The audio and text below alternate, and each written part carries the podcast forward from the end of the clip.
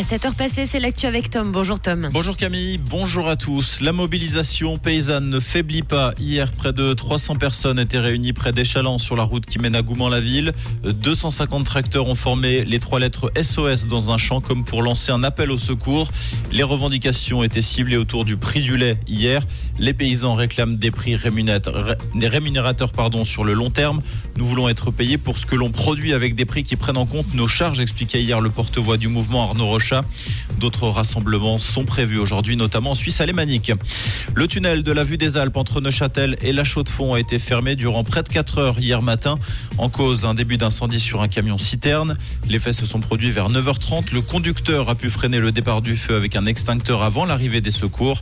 L'incident n'a fait aucun blessé. Le tunnel est néanmoins resté fermé jusqu'à 13h20. Les températures ont été exceptionnellement douces durant ce mois de février, ressenti confirmé par les relevés effectués par Météo Suisse. Le thermomètre a atteint 2,7 degrés en moyenne nationale le mois dernier. C'est supérieur de 4,6 degrés à la norme 1991-2020. Le record est également franchi pour ce qui concerne l'hiver météorologique, c'est-à-dire la période allant de décembre à février. L'effroi, hier en fin de matinée dans la bande de Gaza, des militaires israéliens ont ouvert le feu sur des civils palestiniens qui se ruaient sur des camions d'aide humanitaire. Le ministère de la Santé du Hamas fait état de 112 morts et plus de 760 blessés. Les condamnations internationales se sont multipliées. La France a condamné des tirs israéliens injustifiables.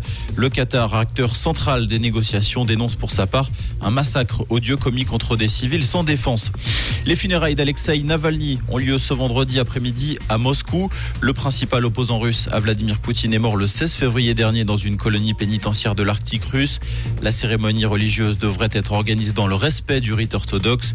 La veuve de l'opposant dit craindre des arrestations car ses obsèques pourraient mobiliser en nombre les partisans de l'ancien adversaire numéro 1 de Vladimir Poutine à deux semaines de l'élection présidentielle.